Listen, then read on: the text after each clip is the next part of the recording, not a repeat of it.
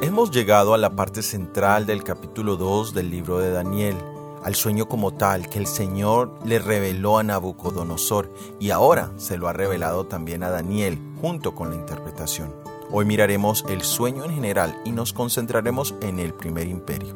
Somos Magnolia y Oscar, bienvenidos al análisis bíblico, comencemos. Daniel 2 es la base profética de todas las profecías que encontramos en el resto del libro de Daniel y Apocalipsis.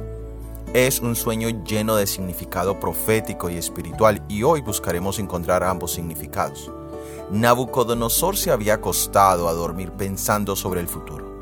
¿Cuál sería el futuro de ese reino que él estaba construyendo? Ese reino en el cual él estaba dedicando todo su tiempo y esfuerzo. Dios le dio la respuesta al sueño. Leamos en Daniel capítulo 2, versículo 31 hasta el 34. Tú, oh rey, veías y he aquí una gran imagen. Esta imagen que era muy grande y cuya gloria era muy sublime, estaba en pie delante de ti, y su aspecto era terrible.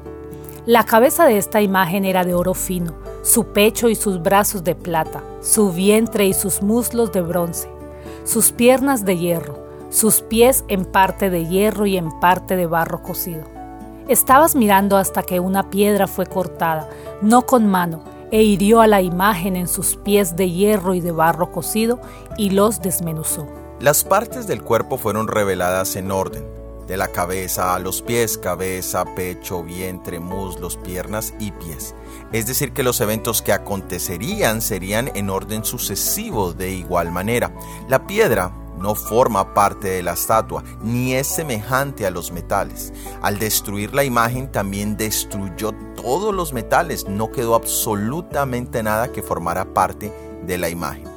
El rey Nabucodonosor escuchó todos los detalles con gran atención y reconoció que se trataba del mismo sueño que tanto le había perturbado.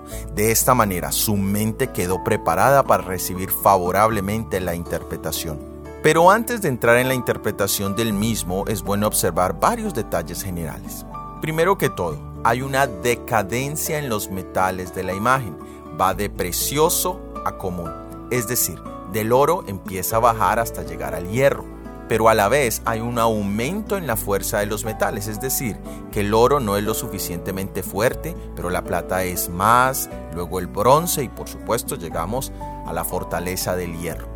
También es muy interesante encontrar el barro, que no es un metal, sino que es una roca sedimentaria descompuesta y especialmente porque se caracteriza por adquirir plasticidad, por ser moldeable, al mezclarla con agua.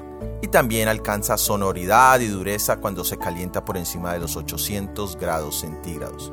¿Qué significa todo esto en el marco profético de esta maravillosa profecía? Significa que el primer imperio tendría una belleza única, un esplendor particular, pero que los siguientes imperios perderían su brillo, su belleza, y se volverían en cambio más toscos y más duros.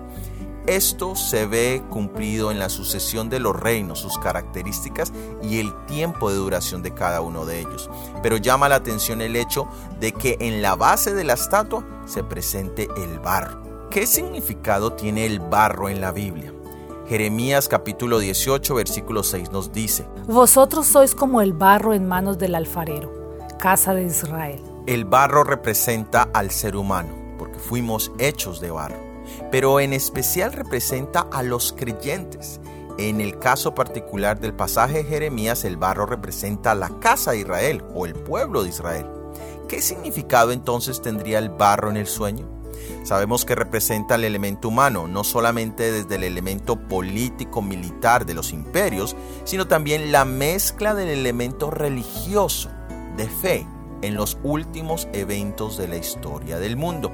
El capítulo 7 es el capítulo paralelo a este capítulo 2 y allí encontraremos más detalles al respecto de este elemento del barro. Pero el Señor nos muestra que todos los imperios y reinos de este mundo serán destruidos, incluyendo la propia raza humana. Y entonces surge la pregunta, ¿queremos pertenecer a los reinos de este mundo que también desaparecerán?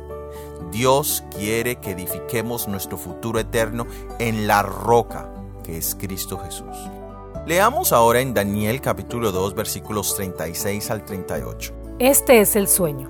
También la interpretación de él diremos en presencia del rey. Tú, oh rey, eres rey de reyes, porque el Dios del cielo te ha dado reino, poder, fuerza y majestad.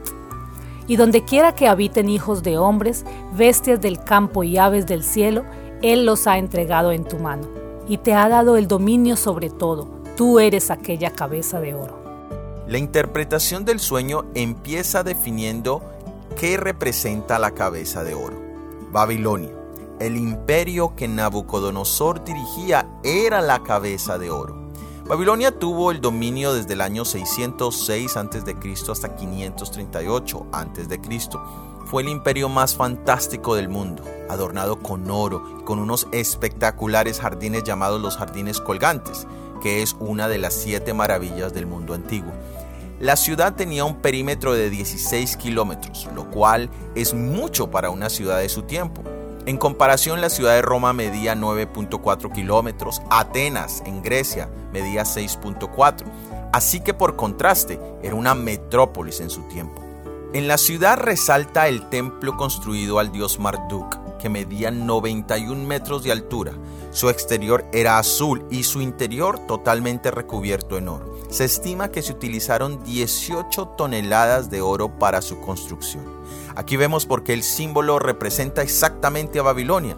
Su ídolo era de oro, en su templo cubierto en oro. El nombre Babilonia significa puerta de los dioses. Su origen bíblico lo encontramos en Génesis capítulo 11 en el registro de la torre de Babel, que significa puerta de Dios. Todos estos elementos nos muestran que Babilonia no solo sería la cabeza o guía en asuntos seculares, sino que también ilustra que deseaba ser la cabeza en asuntos de fe. Y es por eso que las referencias que se hacen en el libro de Apocalipsis al falso sistema religioso utiliza la figura de Babilonia. Existe una historia paralela a la imagen del sueño de Nabucodonosor y es la historia de David y Goliat. El nombre de Goliat significa esplendor. Él vestía una gran armadura de metal. Su aspecto infundía temor y fue destruido por una piedra. Aquí están los elementos del sueño de Nabucodonosor y también está la misma enseñanza. Dios conoce el futuro, conoce tu futuro. Dios no quiere que nos dejemos deslumbrar por los reinos de este mundo por las aparentes posibilidades de éxito temporal. También quiere que entendamos que Dios, la roca, es la que pondrá fin a este mundo de pecado y de maldad. Pero igual que Daniel, que Nabucodonosor, que David, Debemos ser humildes y poner nuestra confianza en Dios. Quiera Dios impresionar no solo nuestras mentes con este sueño profético, sino también conquistar nuestros corazones para su reino. Gracias por haber escuchado nuestro episodio del análisis bíblico para esta semana. La próxima semana analizaremos el sueño profético segunda parte. Recuerda suscribirte a los devocionales diarios Daniel en 365 días y si este material ha sido de bendición, por favor, ayúdanos a hacerlo más visible dejándonos tus comentarios y opiniones en cualquiera de las plataformas donde nos escuchas. Suscríbete al canal, activa la campana para recibir nuevos videos y todo ha sido producido por el Ministerio 147. Que Dios te bendiga. Amén.